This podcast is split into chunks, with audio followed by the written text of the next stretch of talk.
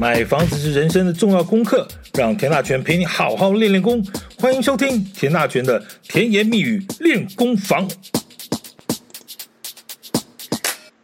先前聊过自用住宅的房屋税，政府明确地规范了个人、配偶及未成年子女持有且限定全国合计三户内，而且必须要有居住现况事实，且不得出租营业使用。这句话讲的其实非常的啰嗦，但是应该讲的非常的清楚吧？就是说，啊，那个三户之内，个人、配偶及未成年子女。好，那之所谓自用呢，就有所谓的非自用。那自用既然刚才讲了，叫做全国合计三户内，所以第一件事就是什么？政府完全知道。全国合计三户，这是怎么回事儿？而且是个人、配偶及未成年子女哦。好，所以在政府的大数据库里头呢，基本上只要一个案件，所有的资料就是无所遁形的。所以像之前讲过，房东的侥幸心理这档事基本上是不存在的。你如果担心政府不知道，那就真的是装睡的人叫不醒。可以别闹了吗？政府的大数据库什么都有哈，什么都不奇怪。好，所以呢，这里要继续往下谈的就是说，在自住以外的非自用住宅的部分，这个和这个所谓的囤房税到底是什么关系？应该就听过囤房税吧？哈，吵了这么多年，之前讲过了啊。台北市在二零一四年就实施囤房税了。这一晃眼也快十年了。如果说囤房税可以压抑房价呢，那么台北市的经验就是个错误的示范。这九年多来，台北市的房价还是持续上涨，并没有因为囤房税的实施而下跌。当然，其实房价的涨跌因素很多，但是不可能因为单一因素就实施囤房税，所以房价会下跌。这件推论。基本上不成立。经过了这台北市这些年的一个发展来看，好，那到底是什么叫做囤房税呢？其实这个就是房屋税条例的第五条所规定的非自用住宅的差别税率规定。相对于自用住宅最低一点二趴的一个税率呢，非自用住宅也就是从第四户起算，最高呢可以拉到三点六个百分点的税率。啊，也就是说，从一点二啊，是自用住宅，然后其他的呃第四户以上呢，就可以拉到三点六的税率，那是天花板了哈，天花板。其实可能呃有些朋友还认为这三点六还是太低，应该要扣到三十六趴哈。这个当然也就说笑话，说不可能，政府不可能把税拉到这么高，尤其而且是个持有税了哈。持有税，嗯，再怎么样的罪恶也都不太可能有这么这么这么高的一个，所以政府定了天花板，就是到三点六。好，这是中央政府定的天花板啊。那至于这个房屋税、地方税，刚才讲了，这不管是税率或税收呢，这是由地方政府来规划执行，所以呢，要定高一点或低一点、严一点或松一点呢，这个里头就大有学问了。刚刚讲了，中央政府定出天花板。但是在这个三点六趴之内呢，多少的比例要多少的呃状况，这状况就不一样了哈。我们先讲个原则啦。台湾其实虽然不大，但东南西北的房价却是天南地北。你就讲个六都好了，台北市的天龙国呢，大豪宅一坪这个两百多万的也是比比皆是。那旁边的新北市呢，这个最贵的新版特区。这个天花板价也到了八九十万，哎，其实之前也在讲，就新北市要破百破百，就一直破了半天也没有破到百，哦，那大概就是九十八九十万，大概就是顶到天了哈。那台中市现在目前有两个蛋黄区，一个呢是以前就是大家都听过的七期重划区，一个呢就是这两年啊新崛起的水南经贸园区，呃。也是传出在这两年之内呢，有凤毛麟角的一个破百的记录啊，那整个户成交的户数大概这破百的部分大概也只有个位数了哈，个位数其实这也就是嗯，只听楼梯响。当然，这个户数不并不多啊，大家对这件事情有一点敏感，所以说有没有好像有也没有的，呃，市场也不会去多谈这件事情，因为毕竟房价还是很敏感的一个话题了哈。那至于台南或高雄呢，这个六七十万呢，就所谓的天险了哈。呃，真正超过七八十万，也六七十万七字头以上的呢，这样子的案例，台南现在好像嗯还没有啊，还没有。但是高雄呢，大概加起来也没有超过个三五户了哈。我叨叨叨叨念了个半天，这个房价这个几几字头几字头到底什么意思呢？其实说，房价就是这么天南地北。呃，如果房屋税的税率都一样，这是不是有点不公平？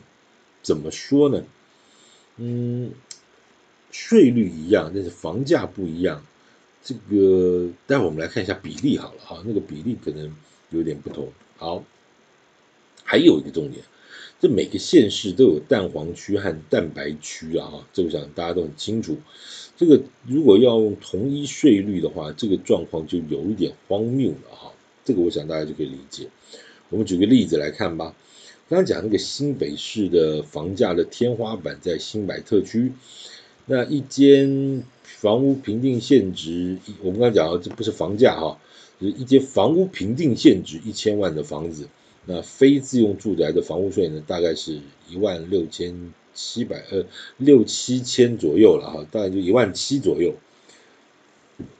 嗯，这要是在偏远地区。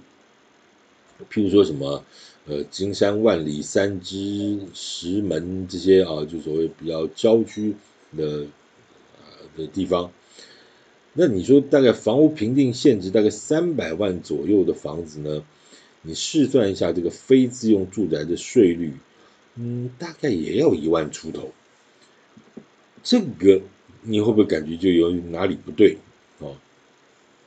好像哪里不对，比例不对嘛，对不对？如果房屋评定现值是一千万，要交一万七的税，那房屋评定现值如果只有三百万，那不是只要交五六千就好了，对不对？怎么会算到一万多呢？这个就代表哪里有点问题哈，这好像不一样。那那我们可以讲的说，这个是城乡差距哈，那个状况不一样。那导这个税费的不同呢？如果适用那个同样的房价的不同、价值的不同，如果适用相同的税率，当然就有所谓的不合理的现象出现了。哈，好，那如果呢，因此要有这个差别税率，那一定要去区隔出这个所谓城乡差距的。实际的差异性要反映出来的话，那么那政府就要再进一步去细部检讨每个区域的路段率的条件，你要刻意拉出市中心和偏远地区的差异性，那这样子感觉会不会又造成另外一种不公平？嗯，你你知道我讲的那个那个不公平，不见得是所谓的呃什么数字上房价上不公平，也许是一种。呃，感觉上的这个这个阶级上的不公平，会不会有这样的问题？这可能又有的吵了哈。好，那城乡差距的这个问题呢，也就是为什么这个囤房税在立法院吵了半天吵不出结果的原因之一了哈。这个再来看囤房税到底有没有效呢？其实这也是引起很大的争议。虽然前面讲过，台北市从二零一四年就已经实施了这个囤房税，这个九年多快十年了，呃，几乎也没有看到房价因为囤房税而下跌。那各县市在实施这个囤房税的时候呢，又有一些各自不同的考量。讲白了，就说是选举压力好了。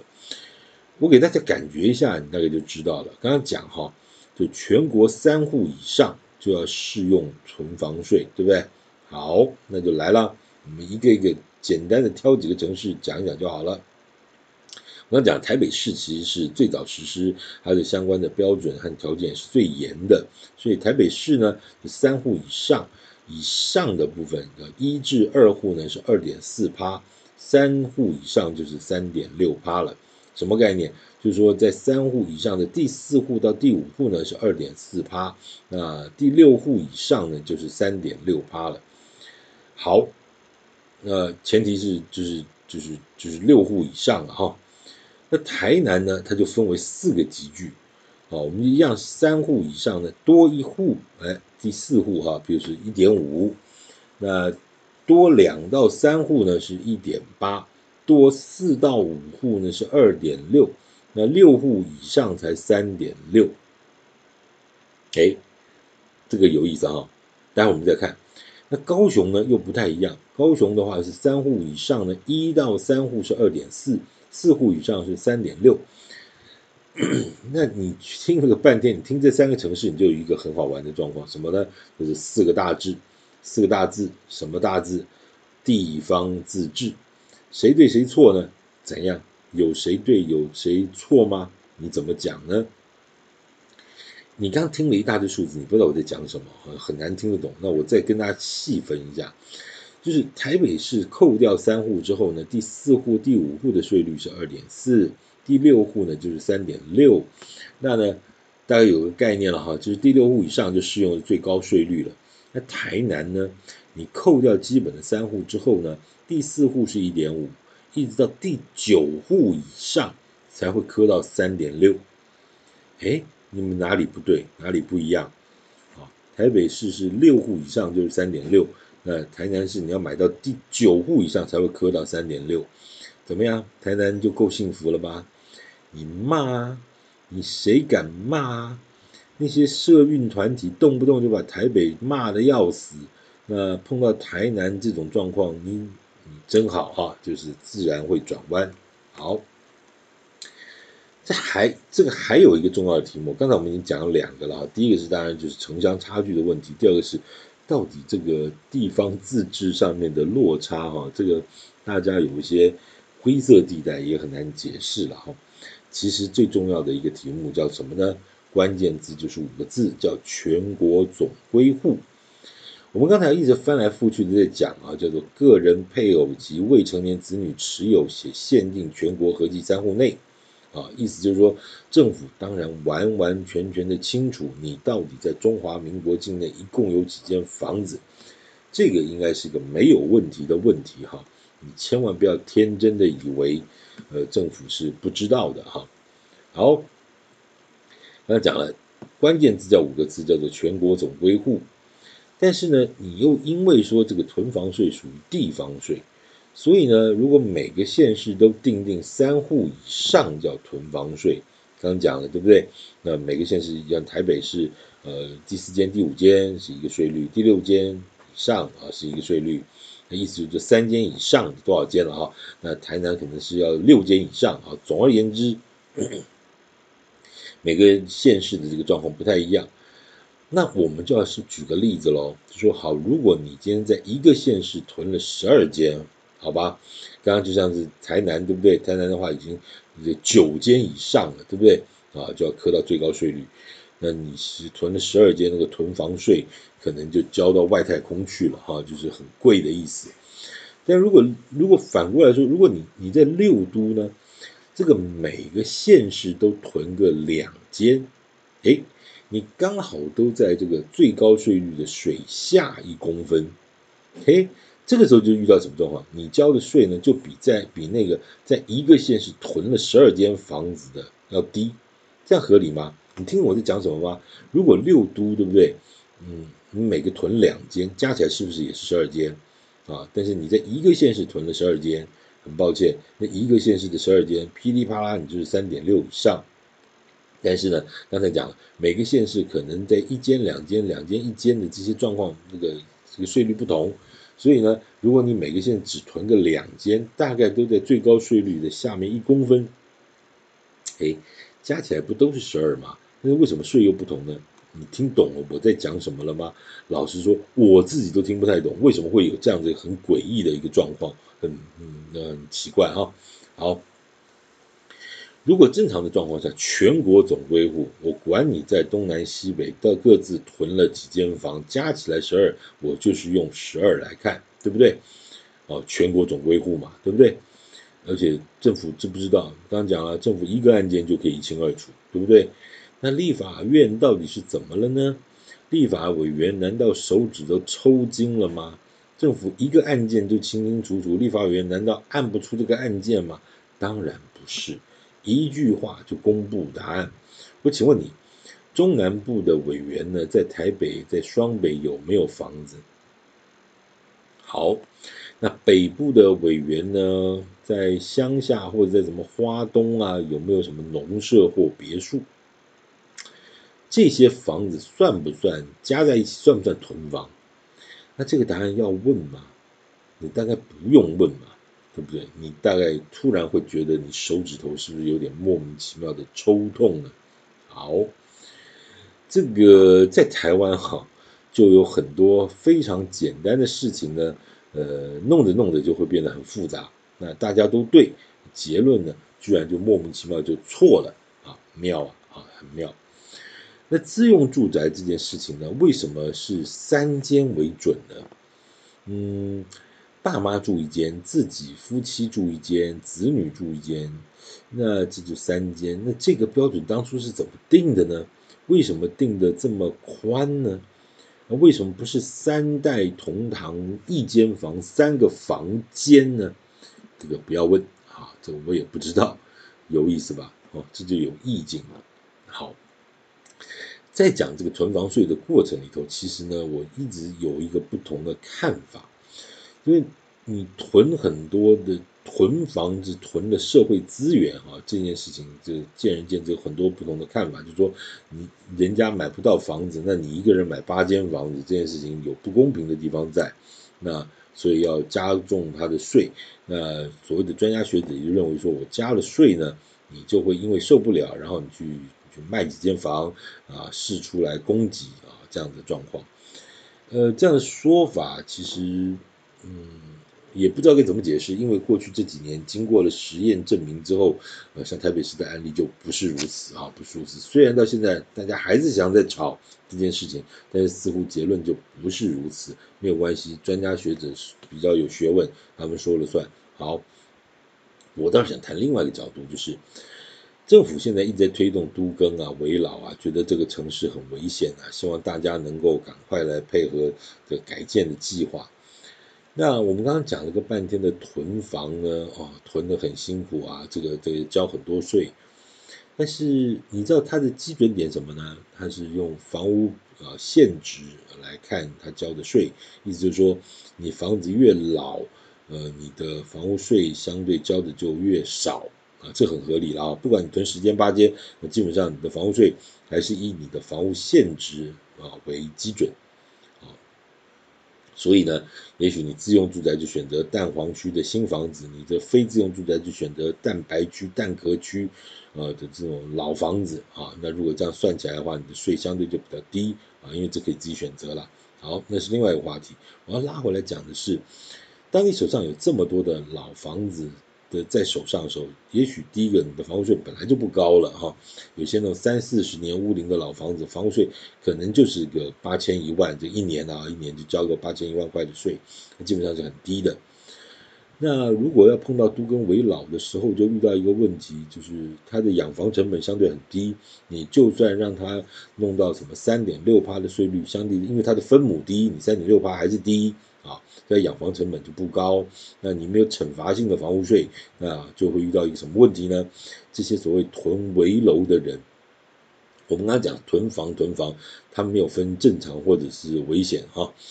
我们今天讲，我现在要讲的是，如果你囤正常的房子就算了，如果你囤的是那种即将要改建，甚至已经经过了结构安全初评，你是一个危楼这样子的房子的囤房族，我请问你。